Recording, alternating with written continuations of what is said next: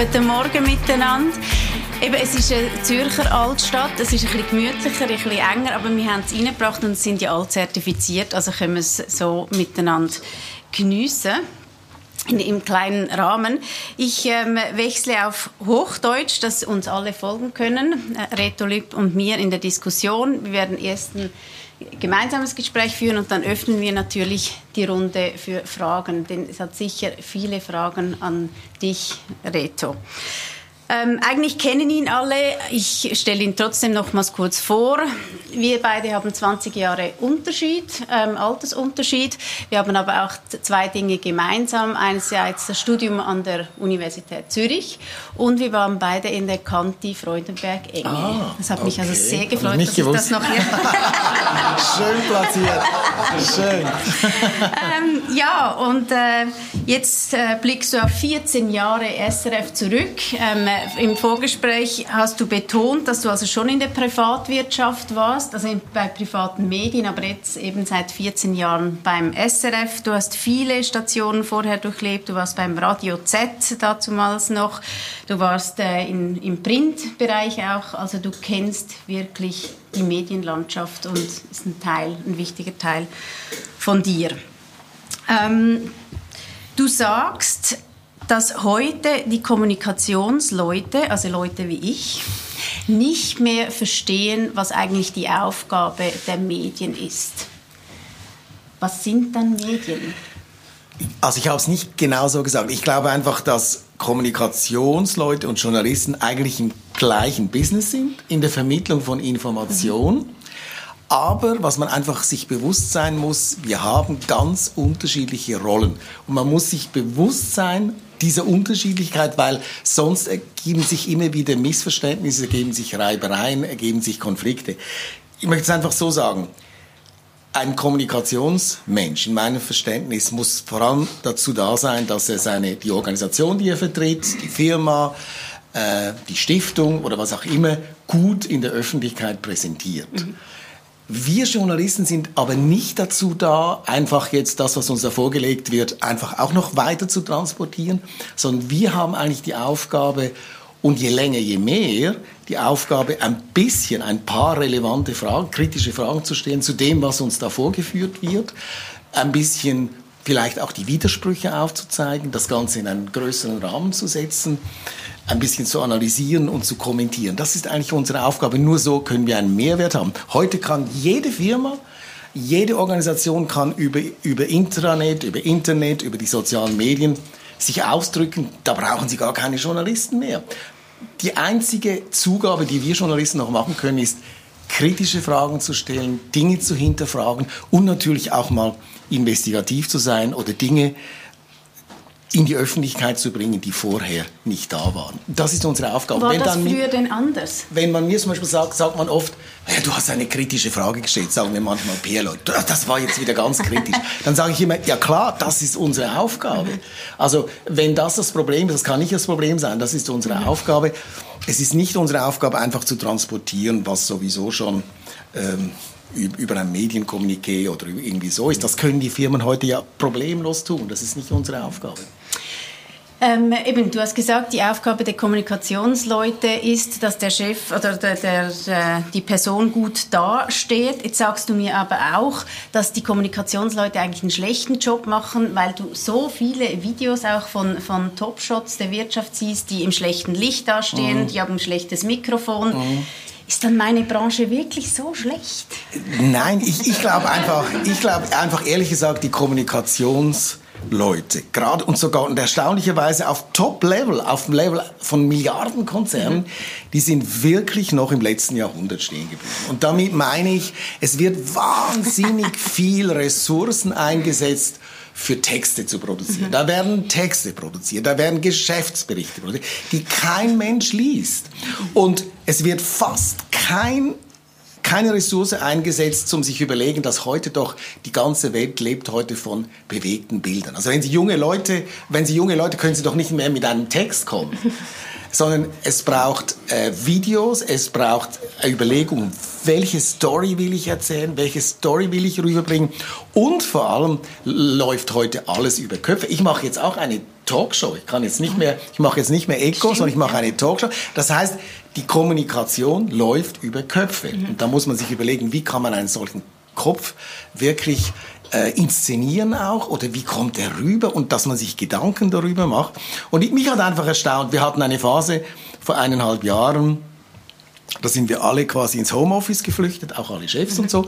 Und wir haben dann die Interviews in der Börsensendung und so haben wir alle über Zoom. Skype und Zoom und so gemacht. Und das war ja in der Anfangsphase zum Teil chaotisch und es sah auch so aus. Okay. Aber nach eineinhalb Jahren sieht es zum Teil immer noch so chaotisch aus, weil sich niemand überlegt, wenn jetzt eine solche Person, also bei uns ist es ja so, bei SRF, da hat man gemerkt, unendliche Sparmöglichkeiten. Wieso soll ich jetzt, wenn ich eine Sendung habe, die zwei Minuten geht, wie die Börsensendung, wieso soll ich jetzt nach Bern fahren für ein Interview von fünf Minuten? Wieso? Da sagen unsere Chefs jetzt, tolle Einsparmöglichkeiten. Wir machen alles Kurzinterviews per Video. Mhm. Und dann machst du so einen Kurzinterview und dann denkst du, meine Güte, das ist ein Milliardenkonzern. Und sie, sie machen das über einen Laptop. Sie haben nicht einmal ein Mikrofon. Sie kaufen sich nicht mal ein Mikrofon für 50 Franken, um einigermaßen einen guten Ton zu haben. Sie, sie, sie wissen nicht, was der Hintergrund ist. Zum Teil kommt der Chef aus dem Homeoffice. Da siehst du im Hintergrund noch den Kasten und den Gerümpel und das Kabel. Das siehst du alles. Und dann denke ich, hat irgendjemand in dieser Firma sich überlegt, mhm. das ist ein, ein Interview in der Börsensendung, die meisten Zuschauer, sie haben 600.000 Zuschauer, und der sieht jetzt das, und das ist, das ist die Kommunikation eines Milliardenkonzerns. Ich fühle mich schon ganz schlecht. Ganz, da denkt, denkt in dieser Firma niemand dran, wie jetzt dieser Chef ja. rüberkommt. Ähm, und das sind so, das sind ja, das ist ja jetzt nur das Handwerk, das ist wirklich das Kleinkram. Aber ja. das passiert laufend, da denkst du, ich, ich gebe dir recht. Mhm. Eben, und es sind riesen PR-Stäbe. Ich glaube, es gibt immer mehr Kommunikationsfachleute. Es gibt auch immer mehr deine Branche, die dann das, genau. das Fach auch Darum wundere ich mich, dass die Kommunikation nicht besser wird. genau. Das ist das Furchtbare. Es wird trotzdem nicht besser. Es wird trotzdem nicht besser. Wir sprechen heute über das Verhältnis zwischen ähm, Gesellschaft und, und Wirtschaft. Wenn es denn immer mehr solche Kommunikationsleute gibt, gibt es dann auch nicht mehr glaubwürdige Figuren in der Wirtschaft? Mangelt es Ich glaube eben, dass man glaubwürdige Figuren aufbauen muss. Die, kommen, die, die fallen nicht vom Himmel. Ich habe zum Beispiel Economist schon lange gesagt, also wenn ihr äh, Kampagnen macht, dann müsst ihr nicht den Mäder, den, den Präsidenten rausstellen, dann müsst ihr Leute von der Front beziehungsweise mhm. erfolgreiche Unternehmen. Oder jetzt zum Beispiel letzte Woche Börsengang on, glaube ich, die größte Erfolgsgeschichte der ja. Schweizer Wirtschaft, 11 Milliarden drei junge Leute, die in einer, in einer kleinen Wohnung in Zürich vor elf Jahren angefangen haben, jetzt sind sie an der Wall Street gelandet, mhm. oder? Wenn ich jetzt ein Wirtschaftsdachverband wäre, dann würde ich jetzt sofort diesen Herr Gropetti, ich habe den in einem Interview gehabt letzte Woche, großartiger Kommunikator, hat das super gemacht, ja, jung, war in der dynamisch, toll, mhm. war noch in der Werbung. Ja. Okay, dann würde ich jetzt sofort zu dem kommen und sagen, wir brauchen Ambassadors für die Wirtschaft. Ja. Könntest du so ein Ambassador für ja. die Schweizer Wirtschaft mhm. sein? Wir wollen dich aufbauen. Das macht kein Mensch. Ja. Wieso macht das niemand? Das sind tolle und wir haben tolle Unternehmertypen. Bei uns kommen immer die gleichen, ich sage jetzt mal, ähm, Verbandsmunis im Fernsehen, oder? Äh, ich muss immer auf die gleichen drei 60, 65-jährigen Leute äh, äh, und die jungen, dynamischen Unternehmer wo sind sie? Ja. Oder? Also das muss man auch aufbauen. Das, mhm. das fällt nicht vom Himmel. Da muss man, das ist eine Kommunikationsarbeit, wo man Leute dahin bringen muss, ähm, dass sie gut äh, kommunizieren können. Wie schätzt du dann ganz persönlich das Verhältnis ein im Generellen zwischen Wirtschaft und Gesellschaft? Ich war vor drei Wochen am Swiss Economic Forum, mhm. da hat äh, Bundesrätin Keller-Sutter einen Vortrag gehalten und sie hat einen Satz gesagt, der mir insofern eingefahren ist, weil man diesen Satz vor 15, 20 Jahren sehr oft gehört hat. Und wenn man diesen Satz heute sagt, wenn man es vor allem einem jungen Menschen sagt oder einem Klimaaktivisten, dann würde der dir ins Gesicht lachen. Der Satz heißt nämlich, was gut für die Wirtschaft ist, ist gut für die Schweiz. Das hat man noch vor 10, 15 Jahren problemlos sagen können. Heute, ich würde jetzt mal behaupten, wenn man einem 18-Jährigen das sagt, von Klimaaktivist, würde der dir ins Gesicht lachen und sagen, die Wirtschaft ruiniert unsere Umwelt, die Wirtschaft ruiniert das Klima. Schrecklich, oder? Da, hat, da also ist etwas passiert. Da ist mhm. etwas passiert. Ja. Und da müsste man sich schon manchmal überlegen, warum ist das so? Wir sehen ja, das ja auch in den Das wäre meine nächste Frage an Warum ist das so? Ich glaube, es gibt zwei, zwei Gründe. Das, der eine Grund ist, wir leben in einer totalen Gesellschaft, die sich fragment, äh, immer mehr in Fragmente zerfällt, ja. immer mehr individualisiert, oder? Äh, jeder macht heute für sein Anliegen gleich eine Organisation, noch ein eigener Verband, eine eigene Gruppe und so weiter. Mhm. Und das merkt man natürlich auch in der Wirtschaft. Die Wirtschaftsverbände sind völlig zerstritten, mhm. in sich zerstritten. Mhm. Oder der Gewerbeverband haut auf Economy Swiss los, bei Economy Swiss geht es wieder zurück, mhm. dann Economy Swiss teilt sich noch auf, gewisse Verbände treten aus, Bankiervereinigung das gleiche. Also das heißt, wir haben eine totale Fragmentierung. Oder wenn jetzt zum Beispiel jemand das, EU, das Rahmenabkommen abschießen will, wie der Herr Gantner, dann gründet er seine ja. eigene Organisation, heißt Kompass Europa. Jetzt ist das Rahmenabkommen weg. Und trotzdem gibt es die Organisation noch, die muss sich jetzt wieder irgendwie beweisen, dass es sie auch noch gibt. Jetzt wollen sie ein Stromabkommen, was man schon seit 20 Jahren diskutiert. Also wir haben eine völlige Fragmentierung und Individualisierung nicht nur in der Wirtschaft, das sieht man ja auch in der Politik mhm. oder in der deutschen Politik. Die letzte große europäische Volkspartei CDU zerfällt. Die war, hatte 30 Prozent noch im letzten Jahr. Jetzt ist sie bei 20 Prozent gelandet. Also es wird immer schwieriger, die Leute zusammenzufassen, die Interessen auch zusammenzufassen, Kompromisse zu finden, das wird wirklich schwieriger. Aber das ist das eine. Und das andere würde ich einfach sagen, dass wirklich handwerkliche Fehler gemacht werden in der Wirtschaft, dass man sich einfach extrem schlecht verkauft, dass man also keine, keine Leuchttürme aufbaut, keine Kommunikation, tollen Typen aufbaut, dass man Kommunikation nicht als eine Aufgabe versteht, die permanent läuft. Also ich sehe immer wieder, dann kommt irgendwie drei Monate vor einer Abstimmung kommt ähm, eine Umfrage und dann, oh, dann rennen alle, oh, das ist ja schrecklich, das passiert. Wir müssen sofort irgendetwas machen, dann wird irgendetwas aus dem äh, Boden gestampft, das oft nicht wirklich so gut ist.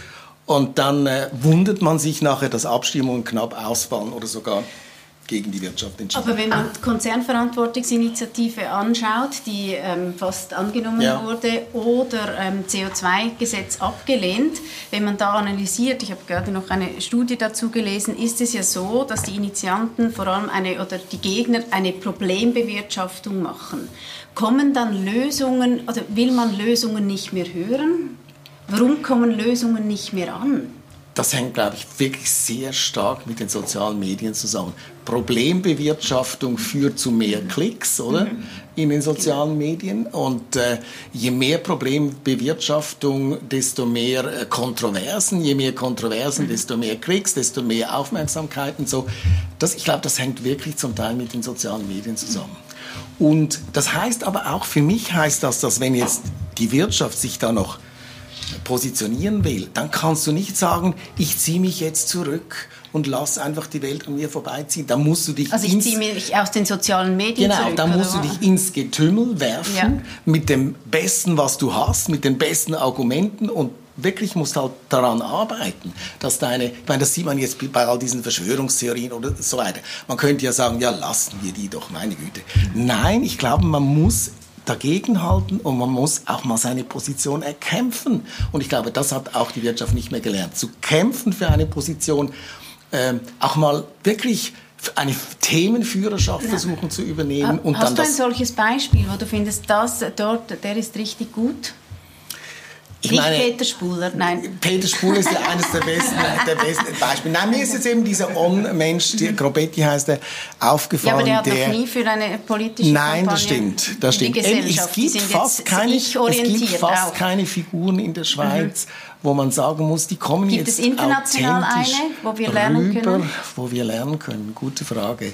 Fällt mir jetzt keine großen äh, Leute ein. Es gibt natürlich zum Beispiel, ich hatte, wir haben gerade darüber gesprochen vorher von Daniel Grieder, das ist auch einer, der jetzt Hugo Boss führt, vorher ja. war Hilfig. Das ist auch jemand, der, der, der das begriffen hat, was Kommunikation ja. ist. Viele Leute begreifen nicht, wie wichtig heute ist, dass man wirklich, also ich habe zum Beispiel, ich wollte zum Beispiel eine Sendung machen über die Discounter in der Schweiz, Lidl mhm. und ähm, Aldi. Ich habe gedacht, wenn schon Migros nie in die Sendung kommt, dann nehme ich doch mal, nehme ich doch mal die Discounter. Gut. Also bei Talk jetzt? Oder? Für einen Talk. Dann mhm. sagt mir der, also bei Aldi bekommst du drei Monate überhaupt keine Antwort. Mhm. Das ist auch so etwas, Kommunikationsstellen, manchmal bekommst du einfach keine Antwort. Du denkst, okay, könnten ja vielleicht schreiben, okay, wir haben die Mail bekommen und wir, wir machen mhm. das irgendwie, äh, wir lassen dann was von dir hören, hörst du nicht. Und Lidl sagt, also unser Chef ist jetzt zwei Monate im Amt, der kann jetzt also frühestens in 14 Monaten ein Interview geben. Da denke ich, das glaube ich jetzt nicht. Also ich meine, du rollst den Leuten den Teppich aus, du sagst, 35 Minuten mhm. gehört euch. SRF. 35 mhm. Minuten, während sie ständig Werbung buchen vor, vor der Tagesschau. Ja. Teure, teure Werbung. Da gibst du den Leuten den und dann sagen die, ja, also nein, unser Chef hat jetzt mindestens noch 14 Monate, bis es soweit ist. Ein, ein, Interview zu geben. Also ich, ich, ich will aber ein positives Beispiel. Du willst ein positives ja. Beispiel. Ah, Wir wollen so motiviert aus diesem Morgen. Eben, es war ja früh. Ähm, positive Beispiele. Weil, weil Meda das, er vertritt ja manchmal die Manuela Beer, das finde ich jetzt ein positives mhm. Beispiel. Auch äh, einer Frau, die, also das, PKZ. PKZ, die ja. das sehr gut macht, die das sehr gut kommuniziert. Wir brauchen ja auch tolle Frauen. Ja, oder? er ist vielleicht ein guter Ich war gerade letzte, letzte Woche, genau, drum, Meda, das hast du gut beraten. Ich war letzte Woche vor dem Publikumsrat der SRG und dann haben sie gesagt, schön, dass wenigstens in dieser Sendung ab und zu eine Frau vorkommt. Ja, wir bemühen uns, aber wirklich, es ist auch dann die Frage, dass, dass, man, dass die Leute das dann auch mitmachen wollen. Mhm. Und ich weiß, dass man sich gerade als Frau, wenn man sich im Fernsehen rausstellt als Frau, bekommt man sehr viel mehr negative ja. Reaktionen als ein Mann. Mhm. Wenn man das Gleiche sagt. Ja.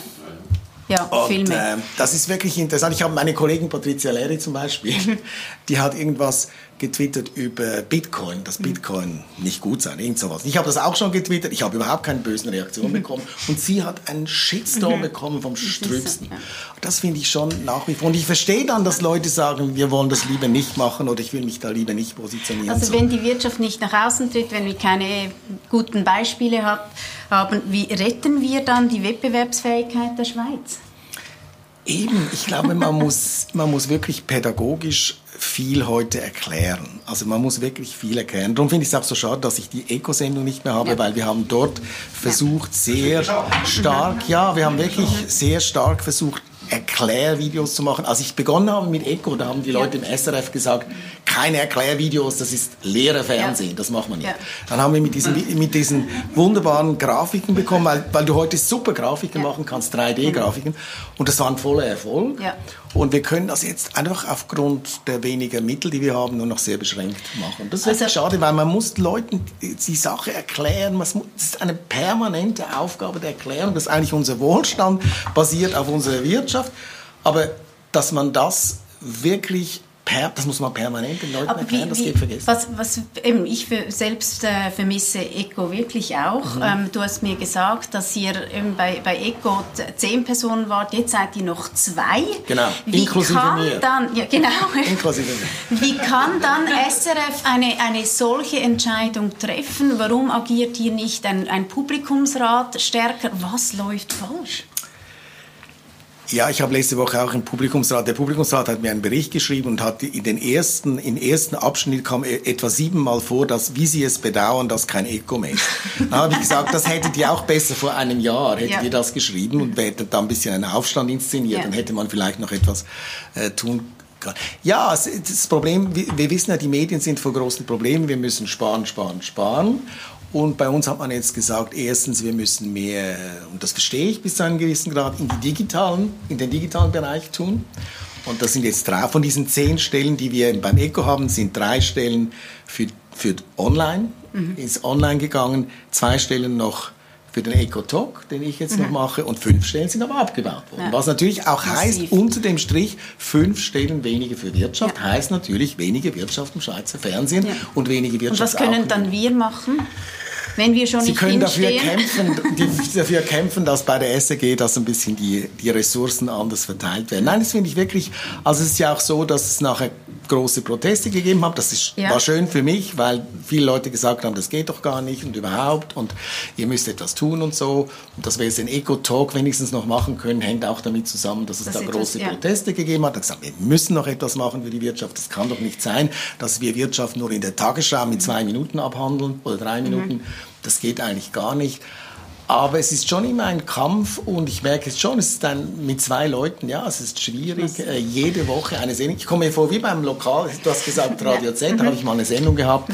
Äh, jeden Samstagmorgen zwischen 11 und 12, das hieß damals Bürgerforum und war im Prinzip das gleiche, zwei oder drei Leute an einem Tisch plus noch Phone-in, Telefone. Mhm.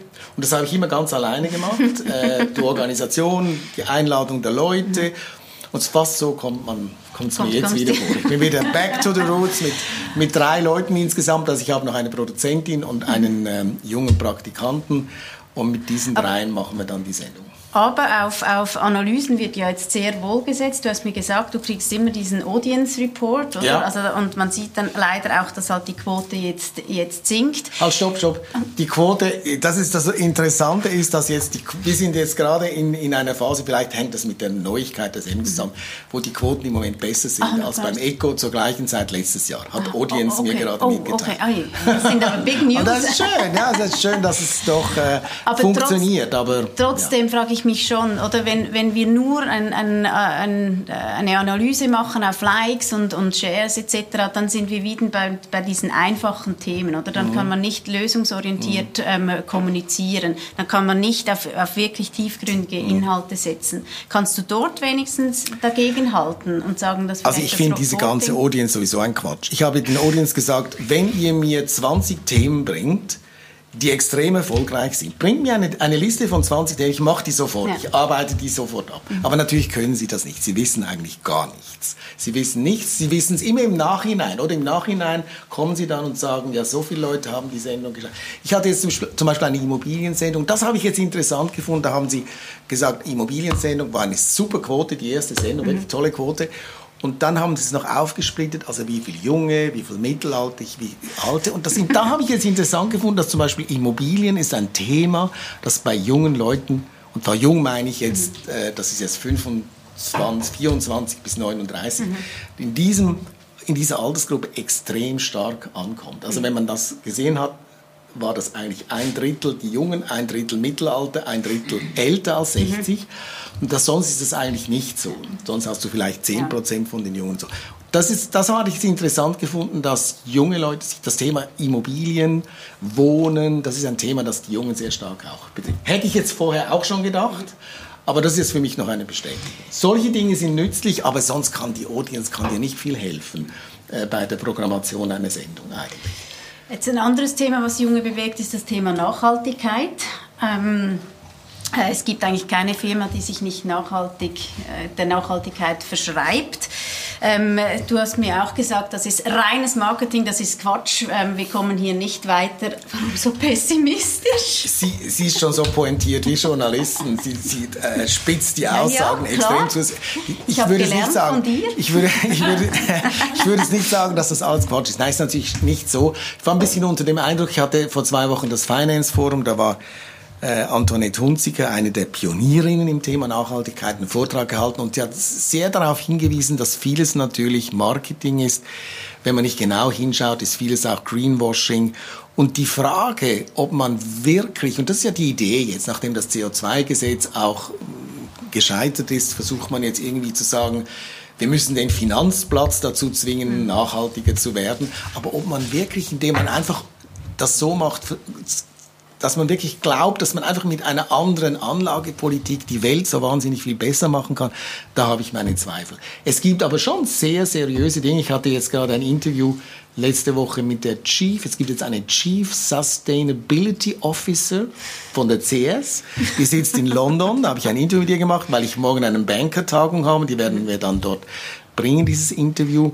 Und die hat mir dann erklärt, was die CS jetzt so alles macht. Und das tönt schon sehr seriös und schon sehr spannend.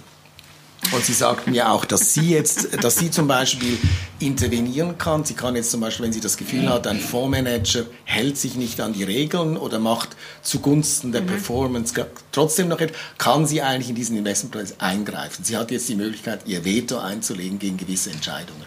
Das ist schon mal ein Schritt mhm. in diese richtige Richtung und sie hat einen sehr guten Eindruck gemacht. Aber ob das jetzt hilft, äh, wirklich die Welt zu retten, weiß ich nicht. Wir haben jetzt auch davon gesprochen, Social Media, oder? Und äh, das Stichwort, ja, früher war es dann besser. War es dann früher wirklich besser? Oder wie, das möchte ich einfach noch geklärt haben heute, könnte man auch Social Media besser nutzen? Also ich würde nicht sagen, dass es früher besser. Ich kann mich noch gut erinnern, als junger Journalist beim Radio Z, da hatten wir manchmal Pressekonferenzen von Roche. Und bei Roche zum Beispiel damals, in den so 80er Jahren, das Einzige, was die Firma kommuniziert hat, war der Umsatz. Die haben nicht einmal den Gewinn richtig mhm. kommuniziert. Das war einfach null Information. Mhm. mhm. Und heute haben wir genau das Gegenteil. Mhm. Heute haben wir eine unglaubliche Informationsflut. Mhm. Die ist so unglaublich, dass wir Journalisten, glaube ich, überhaupt nicht mehr durchblicken. Mhm. Auch nicht mehr. Von den Leuten schon ja. die sich nie damit beschäftigen, wollen wir gar nicht sprechen. Aber die Informationsflut ist so gewaltig, es überfordert uns. Ich sage immer, wir Journalisten sind immer kurz am Rande eines Nervenzusammenbruchs, weil wir wirklich also wirklich mit so viel Informationen den ganzen Tag hantieren müssen, dass wir vor lauter Informationen den Wald nicht mehr sehen. Und das ist dann eine andere Ausgangslage. Vor, vorher hatten wir zu wenig Informationen. Die, die Firmen haben sich abgeschotet, ja. die haben nur auf stille Reserven gesetzt. Da war alles so ein bisschen dunkel mhm. und äh, wenig transparent. Heute herrscht viel mehr Transparenz, aber das äh, gibt auch ganz andere Anforderungen mhm. dann an die, an die Journalisten und an die Aber wie können wir es für das Verhältnis Wirtschaft-Gesellschaft besser nutzen, Social Media? Ich glaube eben, dass Firmen haben ja heute totale Möglichkeiten. Also die Firmen haben tolle Möglichkeiten. Aber heute. der Hass früher, ist groß. Früher, früher ging es ja immer über die Journalisten. Heute kann man die Journalisten wunderbar umgehen. Man mhm. kann tolle Videos machen. Man kann die ganze Kommunikation über die sozialen Medien machen. Aber hier kommt etwas ins Spiel, was mir kürzlich mal ein Chef gesagt hat von einer großen Firma. Der hat gesagt, wissen Sie, ich mache keine Videos, internen Videos für meine Mitarbeiter, weil die nehmen mich sowieso nicht ernst. Ich gehe Nein. lieber in die Tagesschau oder ich gehe lieber jetzt zu Ihnen in die Sendung.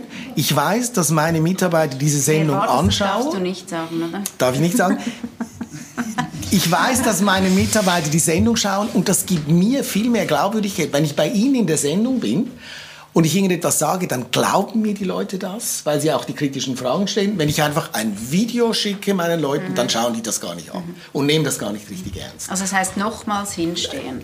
Ja, das heißt auch Glaubwürdigkeit hängt, Glaubwürdigkeit hängt eben auch mit einer gewissen Selbstkritik und mit ja. einer gewissen Kritikfähigkeit zusammen. Ja. Und das große Problem, glaube ich, auch von unseren Chefetagen ist, dass die Leute sich mit einer ganzen Entourage umgeben, die mhm. den Chefs 365 Tage im Jahr sagen, wie großartig sie sind. Mhm. Und wenn dann mal jemand kommt, eine mhm. Kritik, ich habe das nie verstanden, als ich noch äh, schreibender Journalist mhm. war, da können Sie einen Beitrag schreiben über zwei Seiten und es ist vielleicht zwei kritische Sätze drin. Mhm. Da kann Ihnen der Kommunikationschef anrufen und sagen, das war ja schrecklich, diese zwei Sätze. Und natürlich kann, mhm. kommt das dann vom Chef, der dann ja. Kommunikation, du musst jetzt ja. dem anrufen, das geht gar nicht. Ja. Und da habe ich mir gedacht, das der einzige Moment, wo die Chefs oftmals kritisch herausgefordert werden, ist, wenn Sie eine Pressekonferenz ja. haben, einmal im Jahr oder ja. wenn irgendein Journalist kommt. Und das ist natürlich fatal. Ich finde, der Kommunikationschef sollte auch so ein bisschen was wie ein, früher hatten die Fürsten an den äh, an den Höfen hatten so Narren, oder? Die, die, die, der Narr, der ihnen die Wahrheit irgendwie äh, gesagt mhm. hat, das ist dann ja. ja auch oft natürlich geköpft worden, aber aber das wäre die Aufgabe des Kommunikationschefs, den Leuten zu sagen, oder den wo, externen Berater. Wenn, jede, wenn nach jedem Auftritt der Kommunikationschef, du warst wieder großartig, du hast irrsinnige, das bringt doch nichts. Es bringt ja. ja eigentlich nur etwas, wenn man das wirklich Absolut. mal kritisch analysiert ja. und auch mal auf die Fehler hinweist und auch mal sagt, du solltest vielleicht mal in einen Kurs gehen, denn niemand ist als Kommunikator geboren. Man muss das lernen. Und viele Chefs glauben, sie können das einfach. Nein, mhm. es gibt ganz wenige Kommunikationsgenies, die das wirklich so können und gut rüberkommen. Die anderen müssen das bis zu einem gewissen Grad einfach mal lernen. Und das ist Teil des Jobs, finde mhm. ich, von einem Chef heutzutage, von einer mhm. großen Firma, ist die Kommunikation, ist die wichtigste Aufgabe eines, eines Chefs eigentlich. Und zwar nach innen, nach außen, gegenüber der Gesellschaft. Das ist heute unabdingbar. Wer kam noch nie vor die Kamera und wen wünschst du dir? Nicht Aldi und Lidl. ähm, ja, also ich eben zum Beispiel, äh, ich hatte mich wieder total aufgeregt äh, im, am Swiss Economic Forum. Äh, da ist der Herr Hammers aufgetreten, UBR, neuer mhm. UBR-Chef. Die Schweiz-Chefin, keiner kommt zum Interview. Ich hatte, ich hatte das noch nie und ich hätte es gerne mit dem Herrn Hamers ein Interview mhm. gemacht. Ich weiß natürlich warum und das ist natürlich auch wieder tödlich, oder? Der Hamers will keine Interviews geben, weil er Angst hat, er wird auf die Geldwäscherei-Affäre in Holland angesprochen, oder? Man darf das Thema nicht erwähnen, das ist doch ganz falsch. Mhm. Also man müsste das, man müsste jetzt offen darüber reden und mhm. kommunizieren, dann mhm. nimmt man dem auch diesen, dies, dies, dieses, dieses Problem, diese, ja. diese Problematik. Ja. Und jetzt sagt keine Interviews, wir haben keine Zeit. Wir haben keine Zeit, wie das Zum ersten Mal seit zehn Jahren macht das Swiss Economic Forum, die UBS ist immer Sponsor, zum ersten Mal gab es kein Interview. Und wenn man dann nachfragt, dann sagt die Schweiz-Chefin, sagt, ich gebe kein Interview, weil ich will dem Herrn Hammes nicht vor dem Licht stehen. Und der Hammes gibt ein Interview, weil er irgendwie Angst hat vor... Das ist doch schrecklich. Ja. Das ist doch also unglaublich. Am Schluss nichts. Einfach null. Und ich hätte jetzt gerne mit ihm ein Interview gemacht. Ja. Man, nimmt, man lobt ihn so als mhm. Google-Banker und so. Man hätte das ein bisschen hinterfragen können. Mhm. Schade. Eine Gelegenheit wieder verpasst. Reto Lipp, aber du bist super gut und es hat mir wahnsinnig viel Freude gemacht, Merci. dass du heute da bist. Eben, wir sind noch draußen nach Kaffee. Danke.